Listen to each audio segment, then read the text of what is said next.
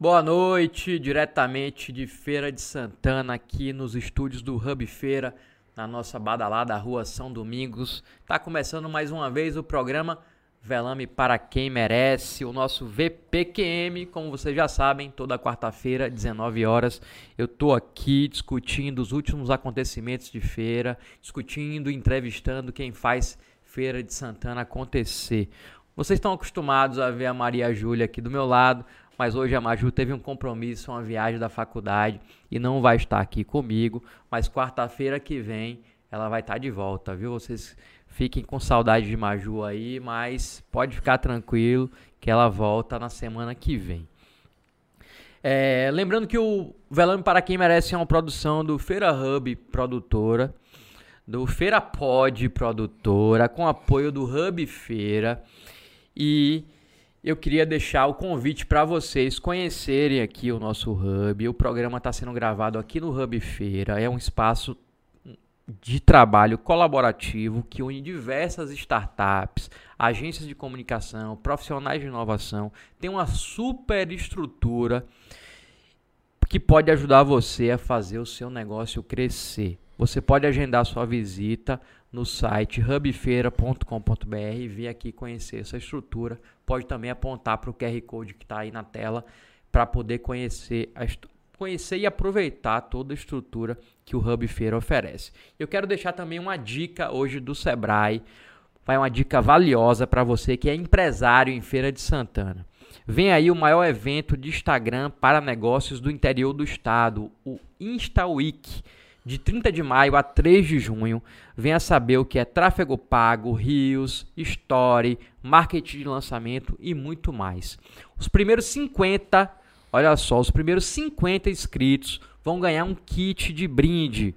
E onde é que você pode se inscrever? É muito fácil, é só apontar o celular para o QR Code aí na tela ou acessar o link de descrição que está aí no vídeo, o link na descrição do vídeo. Então, fica a dica aí do InstaWeek, você que é empresário, está querendo fazer, dar um, uma melhorada nos seus negócios, você vai aprender o que é tráfego pago, que é importantíssimo para vender hoje nas redes sociais, que é um Rios, marketing de lançamento e muito mais. Se inscreve, os 50 primeiros inscritos vão ganhar um kit de brinde. E lembrando que você pode assistir o nosso programa além do YouTube, claro, você pode ouvir o nosso conteúdo que fica disponível em formato podcast no Spotify. Então, na hora que você estiver malhando, treinando, tá lá com algum trabalhando, você pode ouvir todo o nosso conteúdo no Spotify.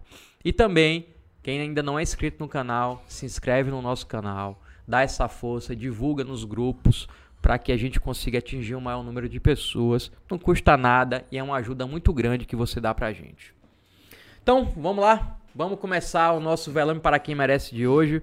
Vamos ao que interessa. Hoje eu estou recebendo aqui ele que é professor, radialista, apresentador de um dos programas de rádio mais famosos da história de Feira de Santana, que foi o Viva Feliz. Tentou ser prefeito de Feira na última eleição, é deputado estadual por dois mandatos. Carlos Geilson, seja bem-vindo ao VPQM. Olá, amigo Rafael Velame, toda a equipe do Hub Feira e do Velame para quem merece. Uma alegria muito grande estar aqui eu que sou seu admirador, lhe acompanho desde essa iniciativa que merece todos os nossos aplausos. Eis-me aqui à sua inteira disposição. Faça de mim com muito cuidado, com muito carinho, embora diante desse computador aí, sei que tem muitas pegadinhas, eu estou aqui à disposição para essa conversa franca com os internautas. Eu vou aproveitar, Geilson, essa sua fala para falar com os nossos é, ouvintes, telespectadores. Todo convidado que vem aqui, sempre tem gente que depois vai nos comentários: Ah, você pegou leve demais, você ah, vai reclamar. Será que vai pegar pesado agora? Que é o seguinte: o pessoal quer que eu bata nos meus convidados. Eu acho que eles só vão satis ficar satisfeitos quando pegar um rebengue aqui e dar uma Não, sua. e quando o sangue estiver escorrendo Porque aí na é. tela do computador. Eu chego aqui, eu faço pergunta que eu não vejo ninguém fazer pra todos que vieram aqui e o pessoal ainda acha pouco. Eu falo, gente, calma, gente, vamos com calma. Não vou tratar mal meus convidados. Hoje é, quinta, hoje é quarta-feira, pessoal.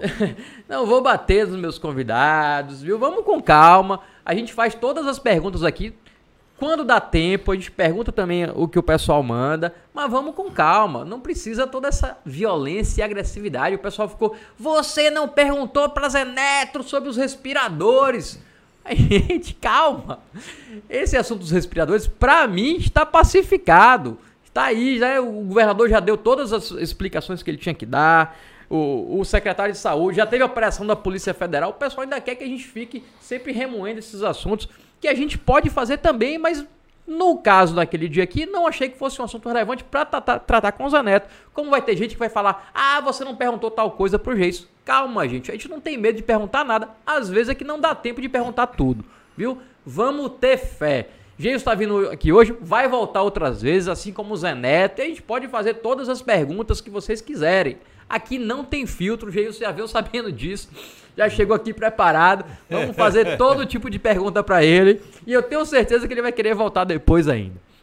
Mas vamos começar leve, Geilson. Vamos começar de boa. Sempre a gente começa aqui pegando leve. Você vai porque é pra pegar você, de baixo pra É, cima. você ir se sentindo em casa, na tranquilidade. Eu vou falar de uma época boa da sua vida, né? Hum. É, antes da gente falar de política, eu quero falar sobre a sua carreira no rádio.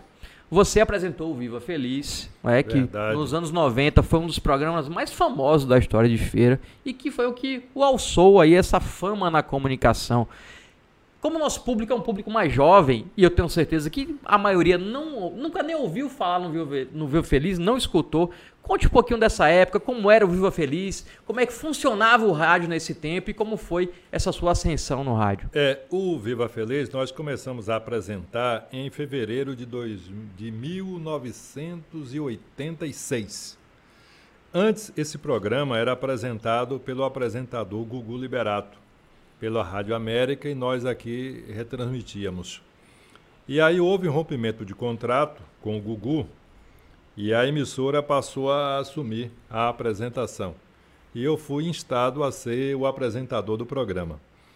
E sempre nos lugares que eu vou hoje, o pessoal conta uma particularidade do programa Viva Feliz, que tinha máquina do tempo, casos da vida, fatos da vida, tinha uma parte de música sertaneja, de, de com Roberto Carlos, o horóscopo do dia. Então, era uma interação muito grande com a dona de casa. Né? E tinha as cartas, casos da vida, que as pessoas contavam seus dramas pessoais e eu aconselhava. Recentemente estava na zona rural de Coração de Maria, mais precisamente na localidade do Zabilê, e uma senhora disse assim: Carlos Dias tem um fato do seu programa que eu não esqueço nunca. Eu, digo, eu disse assim: já sei, a história do padre lá de Santa Bárbara que a mulher se apaixonou. Ela disse: exatamente e tal.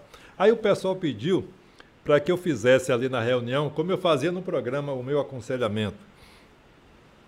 Olá, minha amiga, recebo aqui a carta da ouvinte apaixonada por um padre na cidade de Santa Bárbara. Aí tal. Eu começava a narrar o fato. narrar- O fato era real, agora eu tinha que dar o drama, eu tinha que fazer aquele espelhamento que levasse emoção para o ouvinte, porque o ouvinte precisava de emoção. Não era ler a carta simplesmente ler a carta, mas emoldurar aquela carta no, de que tivesse emoção. E aquilo se espalhava, se esparramava por toda a região. E você passava nas casas de manhã, o rádio em alto, bem alto, viva feliz, viva feliz. E eu, oi, minha amiga dona de casa, onde estão seus filhos nesse momento e tal. E aí foi aquela explosão de audiência que eu relutei em sair do Viva Feliz. Para que você tenha ideia, Moacir Mansur, que era o diretor da emissora, tentou me convencer com a saída de Dilto Coutinho que eu deveria migrar do Viva Feliz para o Subaia Notícias. E eu não queria, não queria. Ele disse: olha, você vai para Guarajuba, alugou um hotel, eu fui com a família e fiquei lá alguns dias pensativo, para quando voltar, já voltasse com a decisão e assumisse a apresentação do programa. Moral da história, eu fui quando retornei, a minha esposa já voltou grávida de João Gabriel E eu voltei para assumir o horário que era de Dilto Coutinho e passei a apresentar o Subai Notícias e larguei o Viva Feliz depois de relutar muito, muito, mas acabei convencido que a emissora precisava de um apresentador que tivesse nome conhecido para substituir o campeão Dilto Coutinho. Eu vou dar um depoimento aqui. Eu não, eu não conhecia muito o Viva Feliz. Esse, essa luz que vocês estão vendo aí é raio, viu, gente? Tá? Começou a chover forte aqui, trovão caindo. É, eu não conhecia muito bem a história do Viva Feliz, conhecia já o Geilson há algum tempo tal. Mas aí no, no, aniversário de 40 anos dele de rádio, ele me chamou pra gente fazer uma, uma produção de vídeos falando sobre essa história dele. E aí eu fiquei gravando com ele durante cerca de duas horas no estúdio e ouvindo toda a história né, da, da, da, vida do Geilson no rádio. E a gente publicou isso numa série, foi nos, nos seus canais, foi, não foi, foi Geilson? Foi, foi. Numa série de vídeos na, na, nas redes sociais do Geilson. E aí, meu amigo, nos comentários tinha e assim, foi muita gente. Eu não imaginava que, que ainda existia essa galera aqui. Muito saudosista. E aí foi muita gente fazendo comentários lá que eu fiquei completamente é, impressionado com os comentários que as pessoas faziam comentando o Viva Feliz. Ah, eu, eu, eu lembro de um comentário que a mulher botou assim: Ah, foi a melhor época da minha vida, eu amava ouvir Carlos Geilson e tal. E aí eu entendi a dimensão do, do, do, do, do, que foi o Viva Feliz para o rádio de Feira de Santana, que foi um, um, Olha, nós um fenômeno chegamos, assim, Nós chegamos a dar no Ibope, aos sábados, entre 91% e 92% de audiência. Foi um negócio assim, uma explosão.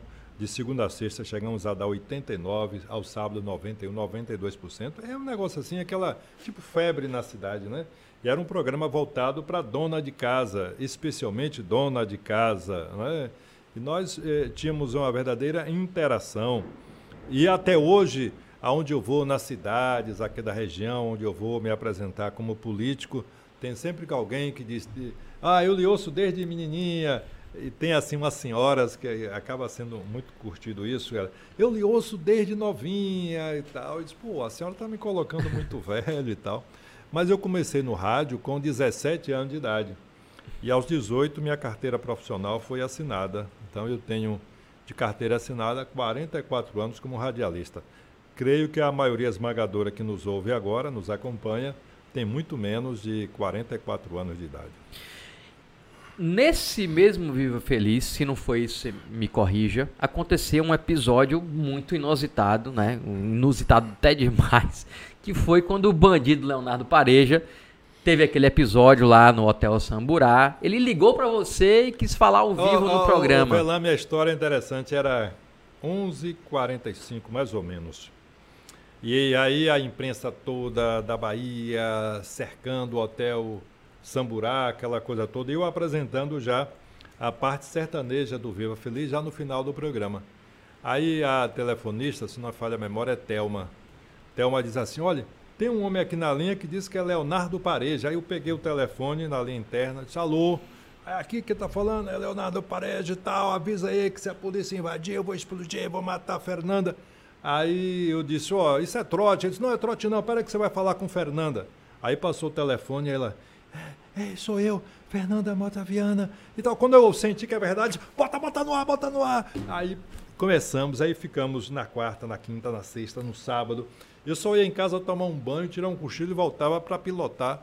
E todo mundo a, a, a, dando eco em toda a cidade, acompanhando.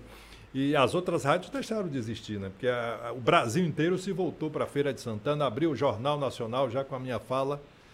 E até quando houve aquela negociação do empresário Luiz Augusto, que saiu e tal. Aí no outro dia o Leonardo Pareja já estava ligando para mim. Ele já ligava na linha interna da rádio e pronto. E passou a ter contato conosco, vez por outra ele ligava e coloquei no ar algumas vezes depois desse episódio, que inclusive uma vez o Jornal Nacional abriu.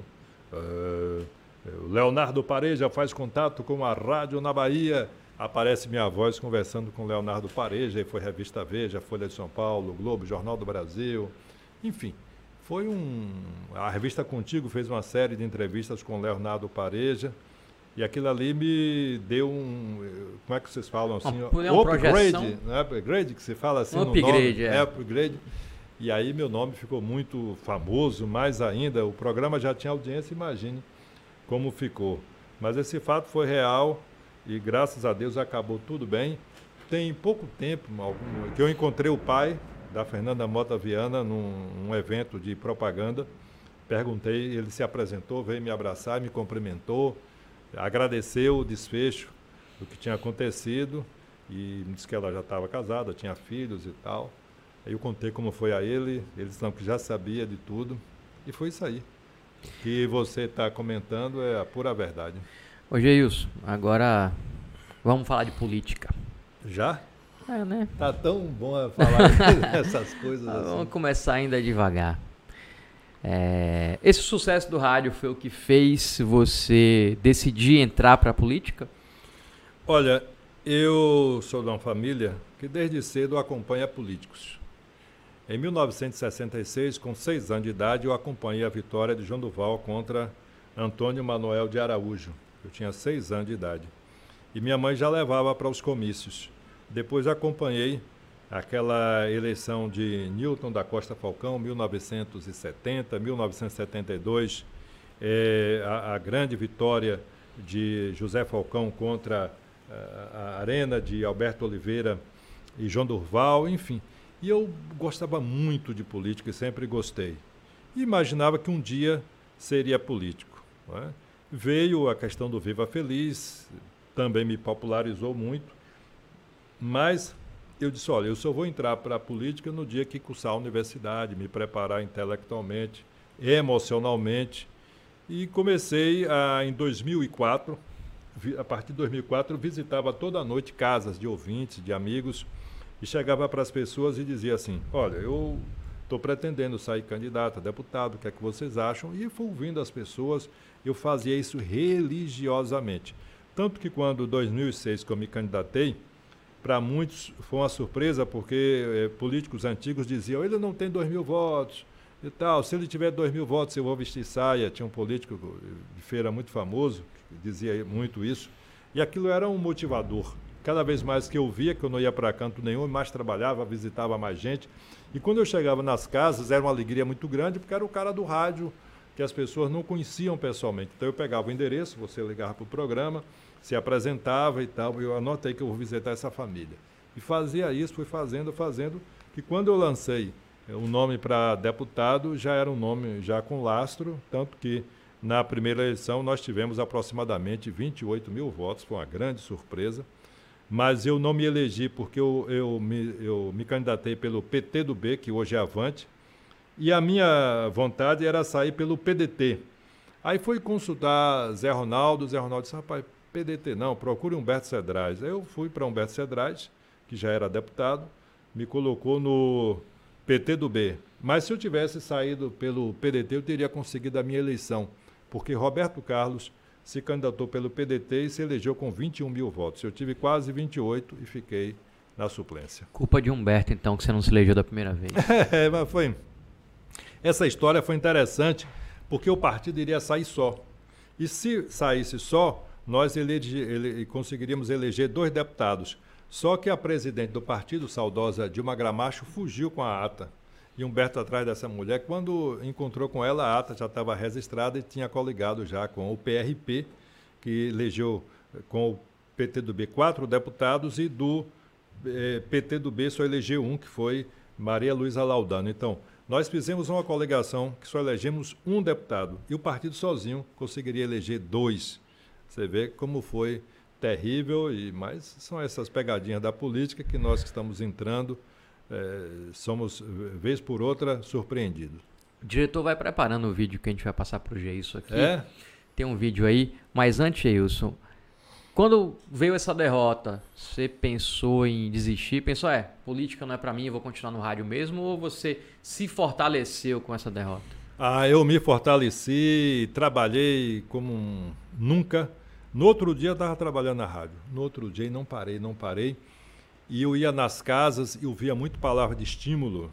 Me lembro perfeitamente de um ouvinte, uma senhora no Tomba, que eu fui dar um abraço e agradecer pelo apoio. Ela disse: Meu filho é muito forte. Quando no outro dia que eu liguei o rádio, meu filho estava falando, eu chorei, chorei de emoção. Aquilo me fortaleceu demais. Aí eu continuei, não parei, não parei, não parei, não parei de trabalhar. E veio a grande explosão de votos em 2010, que foi a nossa primeira eleição. Diretor, tá pronto aí? Vamos nossa pela ordem.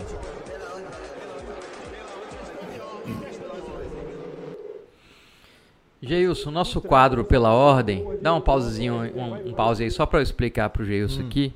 É, é, onde a gente analisa acontecimentos né, é, políticos do passado, do presente. A gente faz aqui um, um tirateima, vamos falar assim, na linguagem antiga do, do, do esportiva. É, eu, é, isso, isso aí é um vídeo é, de uma das lives que você fez quando foi candidato a prefeito. É, confere. É, é recente, 2020, não é nem tão antigo. E aí, vamos passar aí para a gente comentar depois. É. E o trânsito em Salvador, depois de pronto, o BRT vai fluir muito bem. Mas em Feira de Santana, o BRT está totalmente na contramão. E eu, é, é, é, voltando a dizer, quero que o BRT seja inaugurado antes das eleições antes, para que o povo de feira conheça o fiasco desse projeto. Tá aí. É, esse vídeo foi durante a, uma live é, que você fez na eleição de 2020, criticou duramente o BRT. Nessa época você fazia oposição ao governo Colbert barra Ronaldo, que é assim certo. que eu chamo, né? Hum. Governo Colbert barra Ronaldo. Hoje vocês são aliados. Sustenta essa crítica ao BRT, Geilson? Olha, o BRT não foi muito bem fundamentado. Tanto que eh, não chegou ao que nós queríamos como ferenses, como nós desejávamos. É, eu entendo o BRT, um transporte de massa, que deve contemplar os bairros mais populosos da cidade, que é a Zona Sul, Campo Limpo, Zona Norte, que é o. Aliás, Zona Sul, Tomba, e Zona Norte, o Campo Limpo. E veio aqui da NOD pela Getúlio Vargas, é, ali pela João Dorval e era uma concepção que não ia acontecer, como de forma não aconteceu. Eu continuo achando que não foi bem projetado, que o governo tem que rever alguns conceitos sobre o BRT, nada está tá perdido, ou tudo perdido, mas é, para a concepção de BRT, como nós estamos observando em Salvador, que a coisa está fluindo muito bem, o BRT em Feira de Santana não atendeu até agora a expectativa do Ferense. É, não atendeu mesmo. É, o BRT de Salvador começou bem depois do de feira. Já está muito mais avançado, praticamente pronto, se comparado. O de feira tem 10 anos de BRT e o BRT até hoje a gente não sabe para que serve, se funciona, se existe. Por mais explicação que a gente ouve às vezes do prefeito, dos secretários. A gente não sabe realmente para que servem essas estações, por exemplo, do BRT, que tem aí na Avenida João Duval, na Getúlio Vargas, na Ayrton Senna. A gente não, não consegue entender para que serve. E olhe que tudo isso aí que a gente vê custou muito dinheiro para o contribuinte. Foram mais de 100 milhões. É dinheiro, inclusive, de empréstimo, que a gente não até agora não consegue ver nenhum retorno para essas obras. O BRT é, se tornou para muitos um elefante branco. Já teve inclusive uma festa em uma das estações chamada elefante. Você sabe disso, Gilson? Fizeram uma festa uma vez, é, chamada Elefante Branco, em uma das estações do BRT.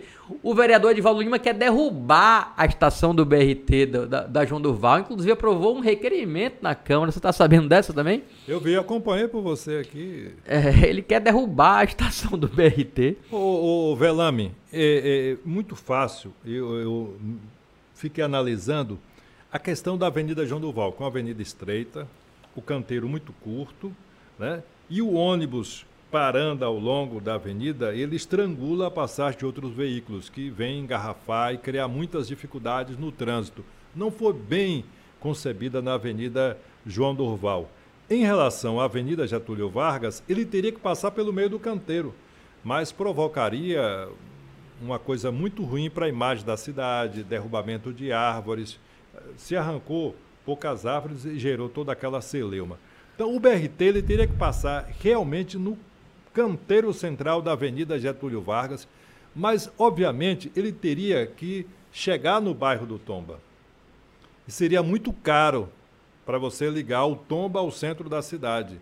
mas seria o ideal para o BRT. O que está acontecendo em Salvador, muitos viadutos, passagem de nível, é, trincheiras. Então, lá o BRT vai funcionar.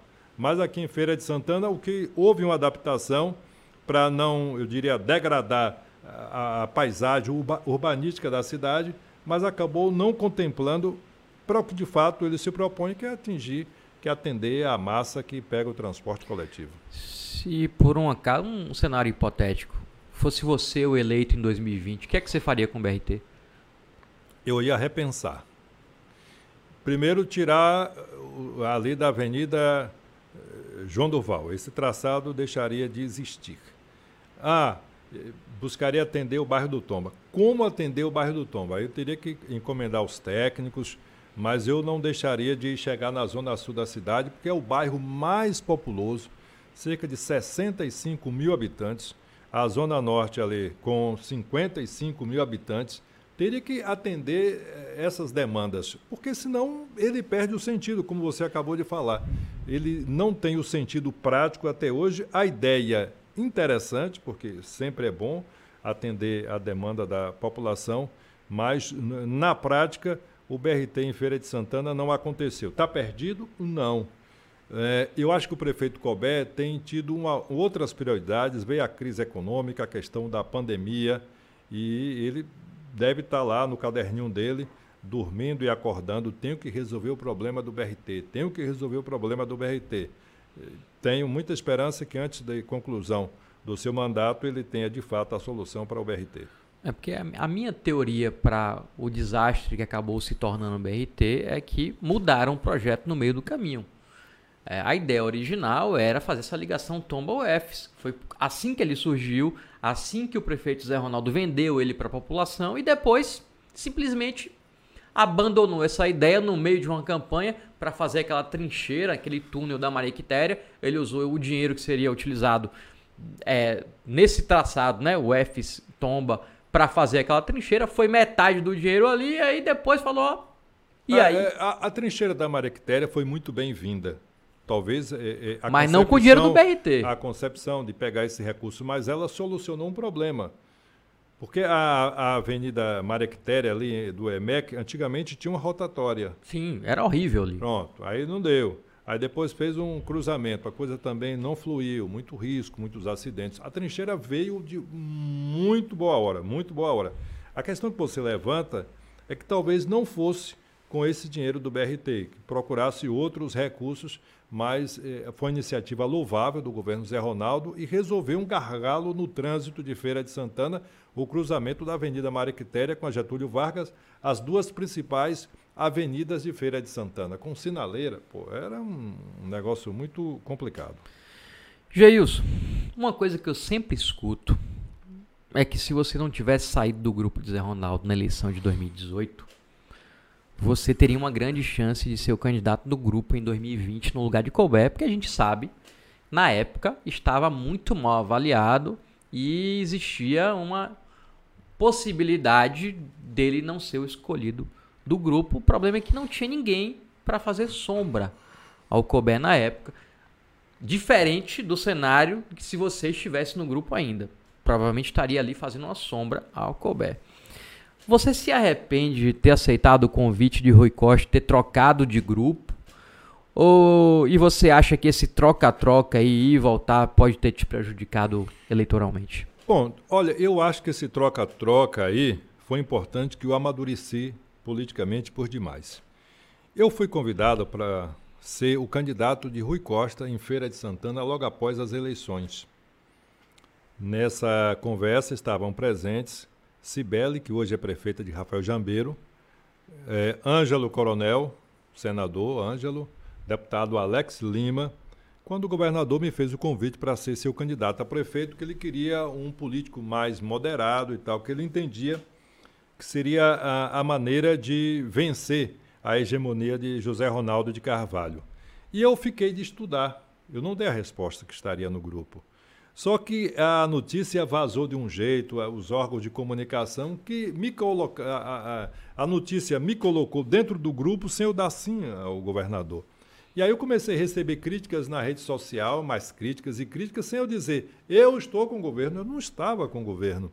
E ficou numa forma é, que eu me senti assim, inviabilizado de procurar as lideranças do grupo, como Zé Ronaldo, a Semi Neto, e dizer, opa, eu não estou lá, mas está todo mundo me batendo como se eu tivesse. Quanto mais me batia, mais eu me fechava em copas, né? que foi uma atitude que não foi sábia naquele momento.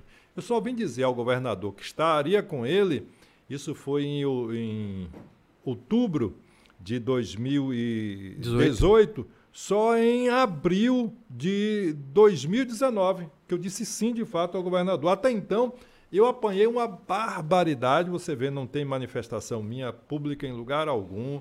É, eu não fiz discurso na Assembleia logo após, mas apanhei pra caramba. E serviu de amadurecimento, porque eu pude conviver com o PT, com líderes petistas, é, muito jogado de canto, porque eles não têm fé, não acreditam realmente quem não é orgânico do partido. Eu diria para você que foi um aprendizado. Isso me enriqueceu muito politicamente para que eu entendesse qual o meu lugar, aonde eu devo caminhar. E hoje, muito mais experimentado, né? fui candidato a prefeito de Feira de Santana. Era um sonho colocar minhas ideias em prática. É, no segundo turno, vesti a camisa de, de é, esse apoio a Colbert também eu, eu, me lembrei que eu peguei meu direct um dia, tinha 800 comentários e o pessoal pá, pá, me, me criticando, outros elogiando, e foi a grande cartada. Fui recebido pelo grupo com muita festa e fui recebido também. Fui chamado na casa de, de Neto, nós conversamos bastante. Diria a você, lavamos a roupa suja, né? Algumas críticas que eu vi também formulei outras críticas e hoje estou totalmente integrado ao grupo, firme, forte, é, lutando bastante pela eleição de Assemineto, buscando a nossa eleição.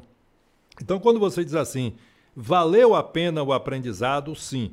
Ah, se voltasse no tempo hoje, tomaria essa atitude? Não, eu não tomaria essa atitude de ter migrado para a base governista naquele momento. Ah, mas você tem outro foco. Ah, você poderia ser o candidato a prefeito do grupo. Acho que não, não seria. Porque Colbert estava sentado na cadeira de prefeito e ele jamais renunciaria a essa possibilidade para que um outro assumisse essa cadeira, assumisse esse posto. Então, eu não via, eu tinha um sonho de ser candidato a prefeito e foi a válvula de escape, pô, por aqui eu posso ser candidato. É, no grupo onde eu estava, não seria porque a cadeira cativa era de Colbert. E como foi realmente, ele, o candidato, teve as dificuldades, mas no segundo turno o grupo se uniu e esse grupo é unido é muito forte. Isso pôde comprovar nas urnas que a unidade realmente do grupo, não diria que é imbatível, porque ninguém é imbatível, mas é um grupo muito sólido eleitoralmente.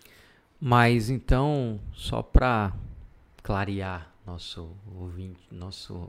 Eu falo ouvinte, eu estou no rádio todo é, dia. Né? É, os internautas, né? Nossos telespectadores, ouvintes. É.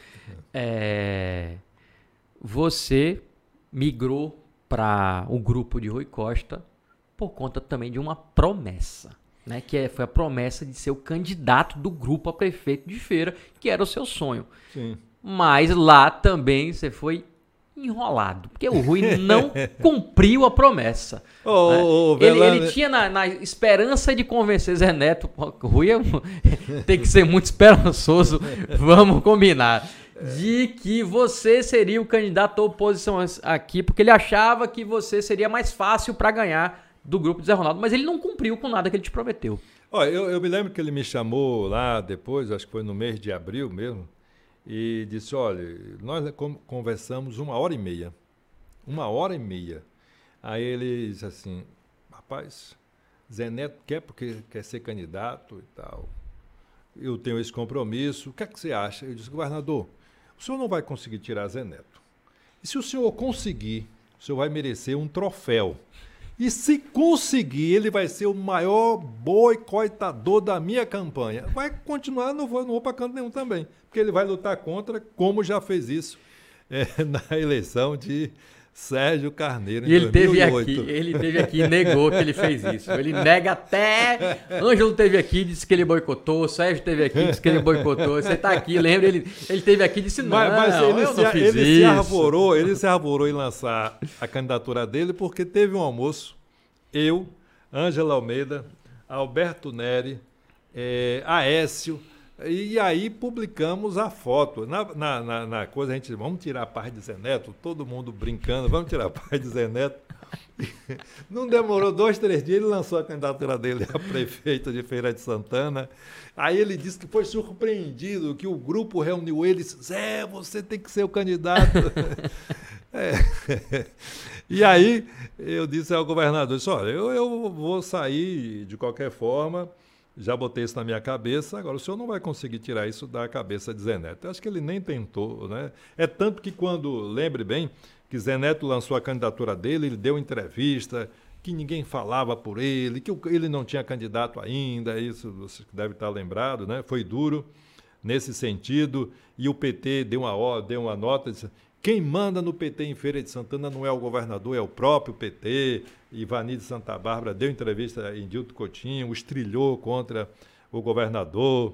É, enfim, é, Zé Neto. Sendo Zé Neto. Sendo Zé Neto. Acho que a frase é essa. Zé, Zé Neto, Neto, sendo, sendo Zé, Zé Neto. E eu dizia o tempo todo, Zé Neto, é, bicho, quem tiver melhor, um apoia o outro, mas não, não, não tem jeito não. Ele tem essa forma assim eu diria, não, vou dizer gulosa, mas muito assim, egoísta de fazer política, isso tem lhe custado caro e os resultados mostram isso. Geio, se você, então, é, começou o mandato de Rui, oposição a Rui, depois foi do lado do Rui, e eu queria saber agora de quem teve dos dois lados. Qual, como é que você avalia a gestão do Rui Costa? Oito anos de governo, né? Qual, se fosse, tivesse que dar uma nota, qual nota você daria? Eu vou dar nota 5. E ele já teve em melhores condições, principalmente na pandemia. Mas agora, no final de gestão, ele perdeu a mão na segurança pública, que é um quesito negativo do governo. E o, o próprio governo, integrantes, reconhecem isso. Na educação, índices terríveis no IDEB, muito mal. Aí você vai para a questão da saúde, a fila da morte através da regulação que demora muito a acontecer. E agora a Bahia está em terceiro lugar em nível nacional de moradias precárias. Aí você vê que nós estamos mal na segurança pública. Eh, dez eh, cidades mais violentas do país e, e do mundo, quatro estão aqui no Brasil e uma delas é Feira de Santana. Aí você vai para a educação péssima gestão de Jerônimo, os números provam isso. Na regulação, que é uma ideia louvável, mas na prática é um desastre. E você vai para moradias precárias, a Bahia também está no pódio, só é, perdendo para é, Pará e Maranhão. Então, no final da gestão de Rui Costa, ele saiu daquele castelo de administrador para ser assim um atacante voraz em busca de votos para eleger o seu candidato tem apresentado assim uma situação que eu acho não legal, inventando pesquisas falsas para dizer que o candidato dele já lidera em tal lugar, que a Semineto está em terceiro. Então ele tem surfado numa onda que eu entendo não ser muito correta para aquele estadista, aquele governador que se apresentou algum tempo atrás como uma pessoa que eh, procurava eh, administrar, independente de coloração partidária, tendo boa relação com o prefeito de Feira de Santana, com o prefeito de Salvador, lembre muito bem, sempre muito bem recebido também enquanto Zé Ronaldo é, prefeito, depois por Cobé, e agora ele está mostrando uma face que até então nós não conhecíamos, que é aquele petista orto, é, é, ortodoxo, muito orgânico e tentando eleger o seu candidato a qualquer custo, mesmo que isso comprometa o erário. Tem um episódio do Rui Costa esses dias aqui em Feira de Santana que para mim é muito emblemático, porque ele veio aqui, se reuniu com um grupo de vereadores, nesse almoço dos vereadores eu tava lá, né, né fato, né, eu assisti isso que eu vou narrar aqui agora. E aí lá, né, tem o vereador Paulão, é o vereador. ele é expansivo, vamos dizer assim. Ele é bastante expansivo, e aí lá ele falou, ó, É, governador, eu tô aqui, tá, o pessoal combinou de não pedir nada, mas eu vou pedir, eu quero a estrada lá de Jaguara. E é, aí o governador, Paulão, se tiver projeto, a gente faz a estrada. E aí perguntou Zé Neto, Zé Neto, Zé Neto tava assim no cantinho, bem quietinho na dele. Aí Zé Neto, tem projeto? Aí Zé Neto, tem o projeto, o projeto que eu já solicitei e tal, tá tudo pronto, só falta fazer a licitação. Aí o governador fez, Paulão, se tiver o projeto mesmo, eu vou mandar licitar e vou dar esse presente a Jaguara. E aí, meu amigo, Paulão, logicamente, surfou na onda, né? Eu é. consegui! É a estrada de Jaguara com Rui Costa e fez essa zoada inteira, virou grande resenha do almoço com o governador, foi esse episódio. Sim. E depois na Câmara também ele continuou surfando nessa onda. Pois bem, rapaz. Aí veio a semana, o governador liga para o Paulão e fala: Paulão, vá na secretaria conversar com o secretário, porque vai sair a estrada. Hum. E Paulão foi. Zé Neto, meu amigo, ligou para Paulão e ó. Você quer me fuder? Como é que você faz Zé Neto.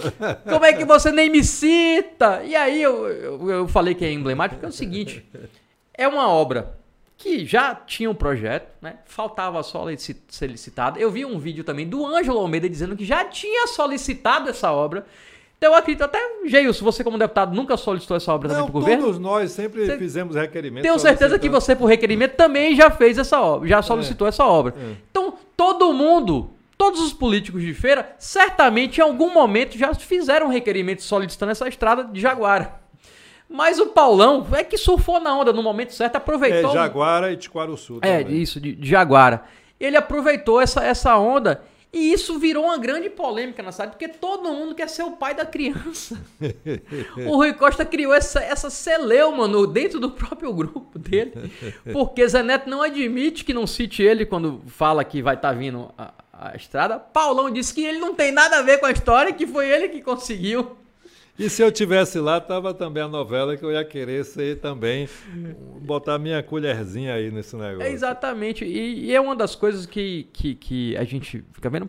Obra pública, logicamente, que tem algumas coisas que é, o político ele se empenha mais, briga mais para que aconteça. Mas nesse caso aí, já foram tantos pedidos que não tem mais pai da criança de um, de um, projeto desse, de uma coisa dessa. Isso já vem de lá de trás. É né? uma reivindicação antiga de todo mundo. E aí o Rui, não sei por talvez inabilidade, que é até difícil o governador, ele criou todo esse problema dentro do próprio Mas, grupo. Mas, o, o, o, Velame, eu li, e não sei se foi você que publicou, Zé Neto dizendo, ó, oh, Paulão, governador quis enganar que. Sim, aí, aí vai na, nessa ligação. É, é, o Paulão que disse isso. O Paulão que diz, narrou isso na ah, tribuna da Câmara. Ah. Ele falou: que recebeu a ligação de Zé Neto, e Zé Neto falou assim: Paulão, o vereador só quer lhe enganar para você votar Não, em Jerônimo. O, governador só quer. É, o governador só quer lhe enganar para você votar em Jerônimo. Quem tem um aliado desse não precisa de inimigo, viu, Jair? Com certeza, Paulão não vai votar em Jerônimo. Fica, fica difícil, né? Até porque recentemente ele tirou foto com a Semineto. Logo depois desse almoço, que foi numa quinta-feira. Na segunda-feira, a mesma trupe que almoçou com Jerônimo almoçou com a Semineto e disse que foram muito bem tratados. E aí, né, a gente fica sem saber com quem eles estão de verdade. Bom, olha, é, é, você traz esses assuntos aqui no nosso podcast, mas uma coisa é certa: é importante que a obra saia a comunidade seja beneficiada, não fique só nesse tarará, de campanha política, ela vai atender um, um, distrito muito importante de Feira de Santana, como também tem uma outra que, que se sair outra estrada, que é ligando ali a Feira Serrinha ao distrito de Tiquaruçu, que vai atender bastante aquela comunidade. Então nós esperamos que a obra venha de fato sair e não fique na promessa. Né? Possa fazer uma estrada muito bem e que com certeza vai facilitar a vida dos moradores, tanto da sede de Jaguara e dos povoados, quanto também de Tiquaruçu. E aí, eu perguntei que nota você dá para o governo Rui Costa. Eu quero saber agora que nota você dá ao governo Colbert. Olha, eu dou nota 7. É, o Colbert... Sete passa na média, viu? Passa, passa. Passa porque foi uma atitude muito corajosa de Colbert. Permita, eu, um, eu ia usar um termo aqui, mas também não sei se devo. Um governante, em época eleitoral, enfrentar esse turbilhão para recuperar ou para mudar o centro da cidade. Poucos políticos têm essa coragem, eu diria até essa loucura que Colbert teve em um momento eleitoral de mudar, tirar os camelôs ali da Sales Barbosa, mudar a concepção do centro comercial de Feira de Santana. Então foi um, um, ponto muito positivo na sua gestão, embora eu acho que pode ter tido em algum momento uma atitude assodada, precipitada. O shopping popular, que eu, eu acredito vai ser uma realidade para o futuro, eu não tenho dúvida disso. Talvez ele foi inaugurado de forma assim precipitada, mas eu quero é, dizer que só um político tem coragem, errando, acertando, você não pode ficar em cima do muro. Quem está governando tem que tomar atitude, tem que ter a coragem de tomar, certo ou errada, mas Colbert teve aquela coragem de mudar o centro de Feira de Santana. O, o pecado é que os camelôs não estão bem acomodados no shopping popular, que é uma questão que o governo tem que resolver e tem tempo para resolver e o prefeito escalou o vice-prefeito Fernando Fabinho para ajudar nessa concepção. Outras questões, viadutos que foram concluídos. Eh, agora, Cobé tem essa questão para finalizar o centro da cidade e tem esse calcanhar de Aquiles que está nos seus ombros, eu diria o calcanhar está nos ombros dele, que é a questão do BRT. Mas ele passa, precisa melhorar o relacionamento sim com a Câmara, com os professores, eu acho que o governo deve ser menos beligerante, mas é um governo que tem sim a aprovação, pelo menos eu observo nas pesquisas que são realizadas, é um governo que tem uma boa aceitação, embora com todos esses senões que nós acabamos de citar. Eu falei hoje no meu programa lá na Band sobre o shopping popular, né, porque a prefeitura divulgou hoje que tem mais 250 vagas está é, tá abrindo seleção aí para interessados, empresários interessados a, a, ter uma loja, um box lá no Shopping Popular. E aí eu estava falando que eu acredito muito no Shopping Popular, né, que chama Cidade das Compras oficialmente. Por quê? Eu sou um consumidor do Feiraguai. Eu compro coisas no Feiraguai. O feirense compra coisas no Feiraguai. Só que eu não gosto de ir no Feiraguai. Porque o Feiraguai é muito ruim de estacionar, é ruim de, de você transitar lá por ele, que ele é muito apertado. E o shopping popular ele oferece tudo que tem no Feraguai e com um conforto. Tem estacionamento mais fácil, corredor largo. E eu que eu disse hoje lá foi justamente isso que eu acredito que o, que o shopping popular ele ainda vai vingar. Vai, vai, ele vai. Tá queimado por conta de toda essa ingresia que aconteceu antes da sua abertura. Por quê? Houve muito problema no cadastramento dos ambulantes. Depois, quando foi para lá o shopping, é praticamente sem atrativo nenhum, jogaram os ambulantes lá dentro e não não não fizeram a propaganda devida para que o feirense conhecesse e fosse até o shopping popular para entender como é que ele funciona. Então, você jogou o ambulante lá dentro, simplesmente isso e você oh, oh. não criou é, o desejo do feirense de ir no shopping popular. Porque um shopping, Geilson, olha o Boulevard. Quando você compra uma loja no Boulevard, que você paga caro para isso, você tem todo um esquema de marketing em volta que você cria o desejo do feirense ir até o shopping. O shopping popular não pode ser diferente. Ele tem que ter também um, uma equipe de marketing que faça, que crie o desejo do feirense, até com esse comparativo do Feraguai, para que o feirense conheça o shopping popular, porque por mais louvável que seja a prefeitura é, tirar um ambulante para colocar é, o que, que, é o que eles alegam de colocar dentro de um espaço que tem todo uma estrutura, tirar o ambulante da rua, que eles usaram esse argumento para tirar, mas simplesmente isso não adianta. Você não, não pode é, usar o argumento de vou colocar você numa loja, você vai ter toda a segurança, não vai ser sua loja mais no meio da rua, mas você não leva o cliente até, o, até esse ambulante, que tem agora uma loja e tem um certo conforto para trabalhar. Mas sem cliente não adianta nada. Velame, eu estive recentemente, mais uma vez, percorrendo ali o shopping popular e saí com a plena convicção que vai vingar. Acontece também que o empreendedor, Elias Tergilene, esse cara brigou, muito difícil de relacionamento, é, acabou gerando nas pessoas também uma ojeriza, né? É, os camelôs passaram a ter repulsa, olha que é o local que eles é, vão ganhar o pão de cada dia, eles sentiram assim uma repulsa no shopping, ele ficou mal visto na sociedade e tem uma estrutura muito melhor do que o Feraguai, que você tem dificuldade de estacionar. Nos corredores do Feraguai, você passa relando uma pessoa na outra, aquela dificuldade toda, e é o sucesso que é. Agora imagine um shopping popular com é, estacionamento, com ruas onde você pode andar dentro do shopping com relativa facilidade, é, local bom, né, de bom acesso ali do lado do centro de abastecimento. Então, eu, eu entendo que as coisas vão acontecer, vai passar esse momento de dificuldade. Eu noto que aos pouquinhos a sociedade já está começando a aceitar. E eu não sei, não posso precisar se vai ser daqui a um ano, daqui a cinco anos, mas eu tenho plena convicção que vai ser um sucesso. Agora, claro que os comerciantes estão atravessando um deserto, eu não sei até que ponto eles vão aguentar passar por esse deserto por mais quanto tempo. Agora, aqueles que conseguirem resistir, tenham certeza absoluta que no futuro vão dar boas gargalhadas, vão dar, é, assim, uma satisfação de que valeu a pena esperar o shopping acontecer.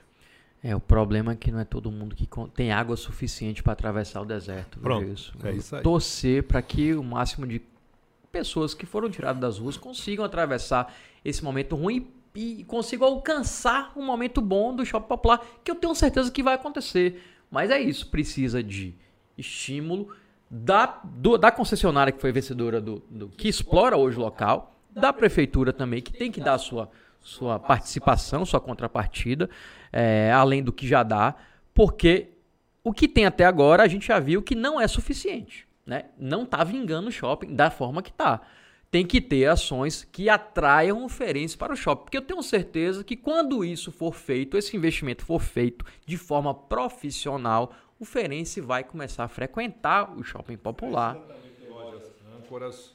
E ele prometeu que teria. Né? Ele prometeu que teria a loja âncora. Mas hoje, até hoje, não tem nenhuma loja âncora lá. E aí eu volto aqui o que eu falei hoje no rádio. O empreendimento está queimado. Bom, é isso aí. Pronto. E aí precisa né, melhorar a imagem. A Como vai fazer isso? A imagem isso? é muito ruim. Né, a imagem é ruim. Tem gente que nunca foi lá, tem uma repulsa ao shopping popular. Exatamente, não conhece e não gosta. Por quê? Você liga o rádio todos os dias, notícia ruim sobre o shopping popular. Exatamente. É o povo reclamando do shopping popular. É o lojista dizendo que está morrendo de fome com a loja dele lá que não passa um cliente. Como é que você vai gostar de um lugar desse? Então essa mídia negativa que foi feita, e, e aí não está errada, porque assim, é, foi com motivo, queimou o, o shopping. Só que eu acho que ainda dá tempo de reverter essa situação. E todo mundo sai ganhando nisso. Agora precisa sentar, conversar e que é, todas as partes sejam atendidas.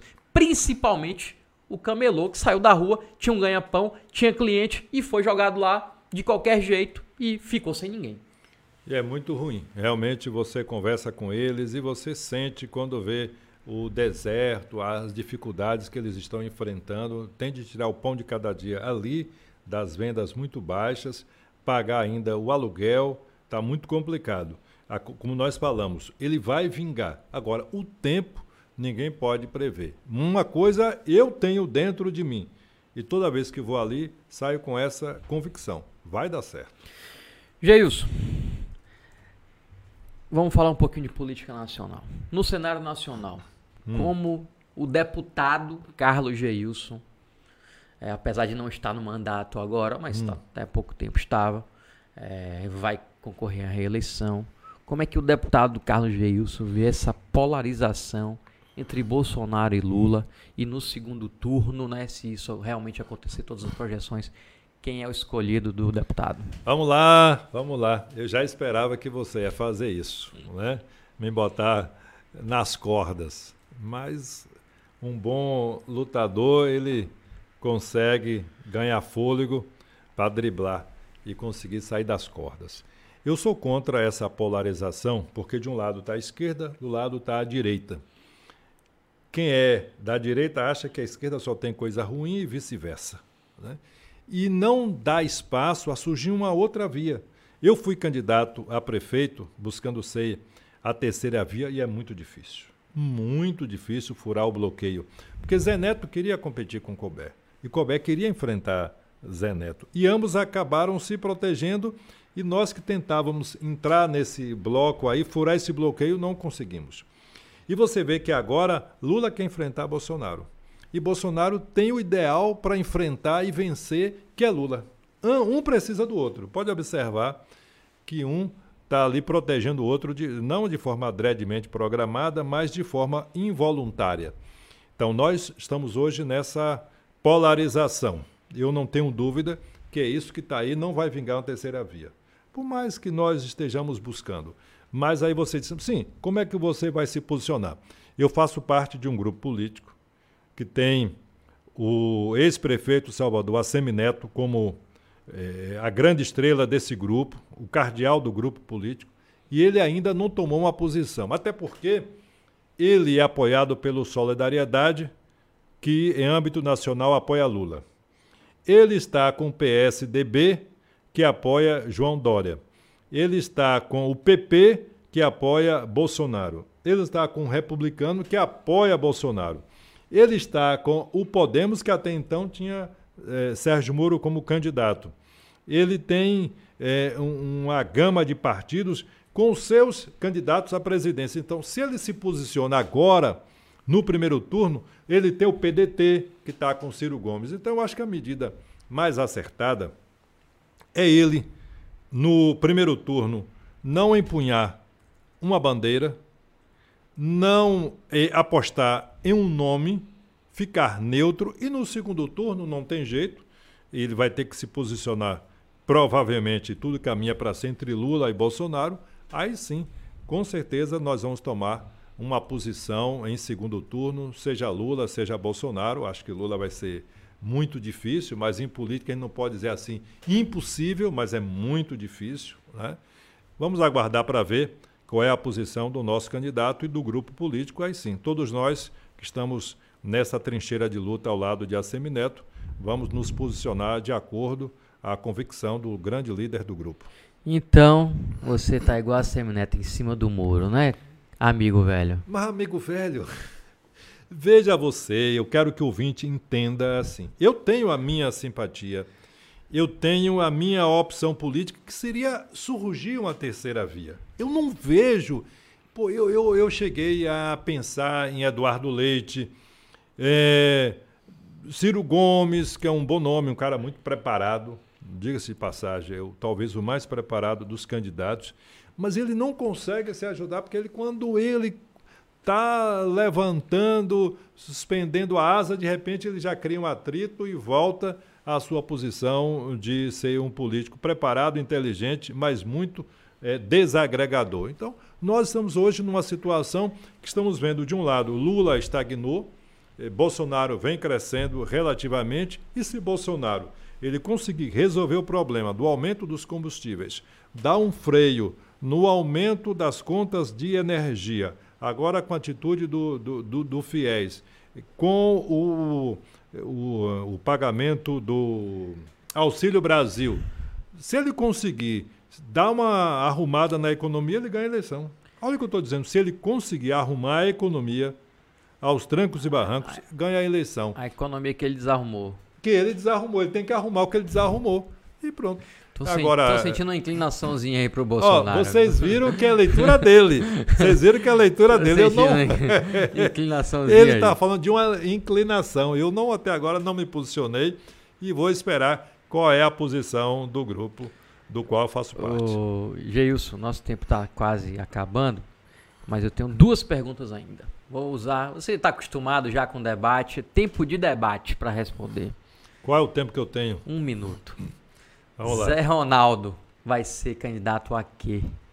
É o meu candidato a vice. Tenho, quando tenho a oportunidade, mostro a importância de ser Zé Ronaldo na vice, não com essa questão, porque Zé Ronaldo se sacrificou em 2018, não. Zé Ronaldo, na minha opinião, reúne as qualidades para ser vice pelo seu histórico político, pela liderança que exerce, por ser aquele político do varejozinho, é, do dia a dia, do, do, do político que tem aquela coisa de tratar de questões em separadas, sabe? Aquele político que vai na casa do eleitor, por mais cansativo que seja, ele consegue ser esse político para agregar o interior à força de Assemineto. E por isso que eu entendo que ele é o melhor nome. Mais um defensor de Zé Ronaldo. Tem um, um, um lobby para Zé Ronaldo ser o vice que eu acho difícil, mas está em tempo ainda para ele conseguir reverter essa situação. E a última, Geilson. Você ainda sonha ser prefeito de feira e o que que pode credenciá-lo a ser o candidato a prefeito de feira em 2024, representando esse grupo liderado por Zé Ronaldo? Primeiro, Velame, eu já estou satisfeito. É, é, eu queria e espero um dia voltar aqui para tratar de Feira de Santana, das ideias para governar a Feira de Santana. Né? Eu pude apresentar algumas, o horário eleitoral pequeno e tal, com a dificuldade de fazer a campanha sem recurso. E você acompanha muito e acompanhou isso de perto. E eu, em 2024, vou apoiar o candidato do grupo o que o grupo escolher. Se escolher meu nome como um soldado, estarei aí na trincheira de luta. Se escolher Rafael Velame, será Rafael Velame. Se escolher A, B, C, vai ser esse que o grupo apontar, que é o candidato para fazer o enfrentamento em 2024. Sonhar em ser prefeito de Feira de Santana, não posso aqui ser hipócrita dizer que apaguei este sonho, mas eu diria que ele está muito distante do hoje Carlos Geilson, que pensa na eleição de 2022. Mas é um sonho ainda, né, ser prefeito de feira? Se você chegar aqui e dizer, não, eu sou político e apaguei esse sonho, eu diria que ele está adormecido. Eu, ele estava tão adormecido que eu só lembrei que tenho esse sonho porque você tocou nele agora. Caso contrário, ele continuaria adormecido. Quer dizer, você aflorou uma coisa que não estava em mim por enquanto, né? Talvez lá adiante e você acaba resgatando esse sonho que eu já deixei esquecido em algum lugar da Feira de Santana. Tá certo, Geilson. Antes de encerrar, vou mandar um abraço aqui para um monte de gente que acompanhou a gente: a Raquel Lemos, Miraldo Ferreira, Ângela Santos, o Ari Sacramento, seu seu é, é, operador lá. É, é o pistoleiro. o grande ele tá perguntando, não vai ter a musiquinha? Bom dia, é, meu, meu amigo. amigo. Como vai você?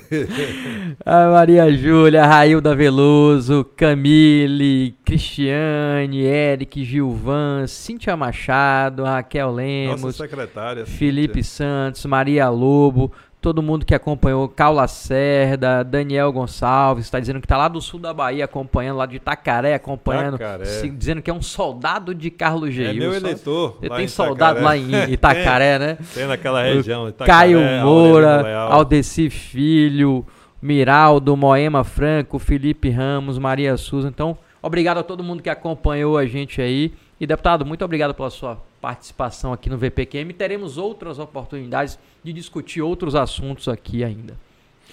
Vai, Lame. Rafael Velame, muito obrigado por me permitir conversar com os internautas, com seus admiradores, seus fãs. Um bate-papo muito interativo, interessante, leve. O tempo passa, rapaz. Nem parece em algum momento ele estava aqui com a espada apontada para mim. é. é isso aí. Rafael é um grande comunicador, um dos jornalistas dessa nova geração que enriquece essa profissão no estado da Bahia. Muito obrigado a todos. Espero voltar em breve. Saio daqui com uma saudade enorme, assim como você, rapaz. Você não poderia, Velame, ressuscitar o meu sonho. Quer dizer, agora já quero voltar aqui ao programa para falar de administração, especialmente de Feira de Santana. Que ideia você tem para isso, para aquilo, para transporte? Eu me preparei para ser prefeito de Feira de Santana. Infelizmente não deu certo mas eu plantei a minha semente. E ficou, né? Ela vai germinar. Um dia ela vai medrar. E o povo de Feira de Santana vai sentir a força dessa semente. Você me deu, Geilson, uma ideia. É. Depois da, da eleição de outubro, todos os deputados de Feira de Santana eleitos, estaduais Sim. e federais, vão marcar um programa vai ser especial com todos os eleitos só pra gente discutir ideias pra Feira de Santana. Exatamente. Eu espero acho. que você seja um deles. Se Deus quiser, Todos os depende da- eleitos. dos eleitores da Bahia, especialmente de feira e região. Pra que a gente debata a Feira de É Santana. bom demais. Nós somos apaixonados por feira. Você não nasceu em feira, mas eu hoje é um apaixonado por feira. E eu sou assim apaixonado por essa cidade. Eh, como deputado, sempre indo e voltando. Eh, volto para a Feira de Santana, vivo em feira. Eu paro numa lanchonete, numa padaria, num bar. As pessoas me conhecem. com- nós conversamos, dialogamos sobre Feira de Santana. Eh, eu diria que Feira de Santana é essa cachaçinha muito boa que a gente toma no final de semana e sai assim fortalecido dizer eu discuti Feira de Santana, eu conheço Feira, plagiando Jânio Rego, Feira, eu te conheço. Pois é, eu cheguei em 2001 aqui e nunca mais fui embora. Tomei essa cachaça e fiquei. Viu aí? Quem E hoje sou o aqui- maior defensor de Feira de Santana no Twitter. O pessoal fica brigando comigo por conta de Feira de Santana. É, brincadeira. É bom demais. Mas defendo mesmo. É minha terra onde eu vivo. Meu filho nasceu aqui. Eu moro Você aqui. se apaixonou nasci em Salvador, terra. mas eu sou ferense de coração. Imagine eu que nasci aqui, tenho 62 anos de idade, ah, venho de uma família muito simples, de uma professora primária, de um vaqueiro. Pô, quando fala de Feira de Santana eu me emociono, quando eu viajo assim que eu estou fora aqui do estado e alguém fala de Feira de Santana, chega eu fico com as antenas ligadas e tal. E quando alguém que fala mal de feira, meu amigo, é uma Ah, e o bicho confusão, pega. é. Aí teve um, um cidadão que falou mal de feira esses dias no Twitter, o bicho pegou pro lado dele. Não, Mas- a, a- a feira é, o seguinte, é igual a família. A gente que é da família pode falar É. mal da família. Agora, não- de fora, de fora não, pode fale, não. De, Não fora, de fale- fora é proibido falar de feira. Mas é Exatamente. isso aí. Vamos ter outras oportunidades para falar de feira, bem e mal, né? Mas fa- falando quando a gente fala mal, é querendo bem. Exatamente. É isso aí. Semana que vem, quarta-feira, tô de volta com Velame para quem merece, com a Maju, que vai estar aqui de volta, viu? Quem ficou com saudade dela. Eu Então, mesmo fiquei. Tava É, Geilson não conheceu a Maju, né? Não é, Infelizmente rapaz. não conheceu a Maju. Conheço só do vídeo. né? Mas é isso aí. Quem quiser, Geilson, né? Já sabe, né? Macaco velho do rádio, todo dia, a partir de 5 e meia da manhã lá na Trans Brasil, você ouve aí essa 99.5. conversinha na 99.5 do Geilson lá. ó. Só Não, bom ô, dia, ô, ô, meu amigo. Hoje, hoje- hoje eu estava em Salvador, só para concluir. E aí um cidadão que vai me apoiar, empresário, suplente de vereador, lá em Santo Inês, vou ter uma votação boa lá em Santo Inês. Aí quando eu cheguei, eu cheguei e disse, chega o Carlos Geilson, o homem da fala mansa. aí ele disse, fala mansa é um grupo de forró, né? Nessa fala mansa aí, ele vai só viu? conseguindo o que ele quer. Fica esperto, viu? Fica esperto com esse- essa fala mansa. Não É deixou de dar o veneno no final. É isso aí. Semana que vem, encontro marcado comigo, com a Maju aqui no Velame para Quem Merece, quarta-feira, 19 horas. Divulga a gente aí nos seus grupos de WhatsApp, manda o link do nosso programa e se inscreve no nosso canal. Boa noite, boa semana para quem merece.